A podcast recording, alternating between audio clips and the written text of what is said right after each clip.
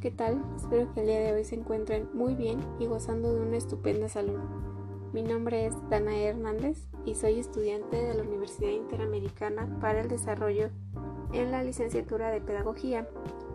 Y el día de hoy estaremos hablando de un tema sumamente interesante que es la educación a distancia. Así que acompáñenme y comencemos. Bueno, hay que partir por definir qué es la educación a distancia o también conocida como educación online, en línea o remota.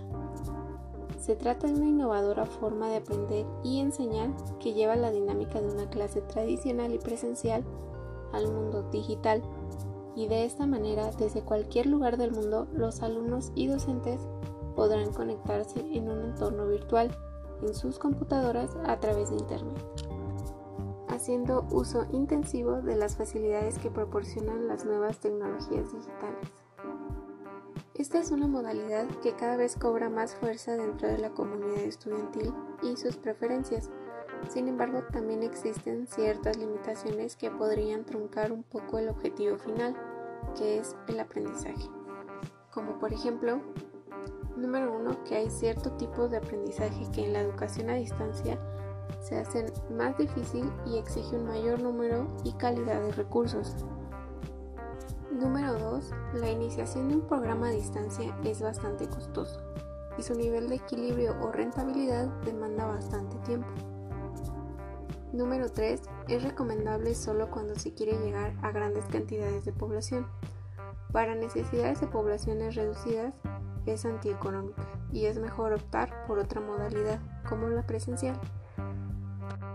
Número 4. Requiere de habilidades y comportamiento de estudio independiente de los alumnos.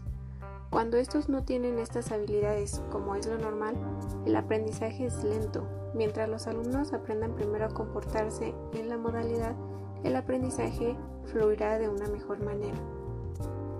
Número 5. Ante la presencia de dudas o dificultades por parte de los alumnos, no es fácil la respuesta inmediata a ellas. Número 6 requiere en los países buen desarrollo de los medios de comunicación, vías, teléfonos, correos, etc. Número 7. El proceso de asimilación y aceptación por las autoridades y educadores de la modalidad y sus beneficios son lentos por el acostumbramiento que tienen a la modalidad presencial. Número 8. Exige materiales y medios didácticos de muy buena calidad, además de que son difícilmente sustituibles. Número 9, requiere más recursos técnicos que la educación presencial. Sin embargo, como docentes debemos emplear estrategias para intentar que estas limitaciones no trunquen el propósito. Cosas como la interactividad, el apoyo institucional, la comunicación y la implementación de proyectos podrían ayudarnos a hacer este camino más ligero y que al final cumplamos con los objetivos, necesidades y las demandas de la sociedad hacia los nuevos profesionistas. Y bueno, hasta aquí el día de hoy. Yo me despido esperando que tengan un agradable día. Hasta la próxima.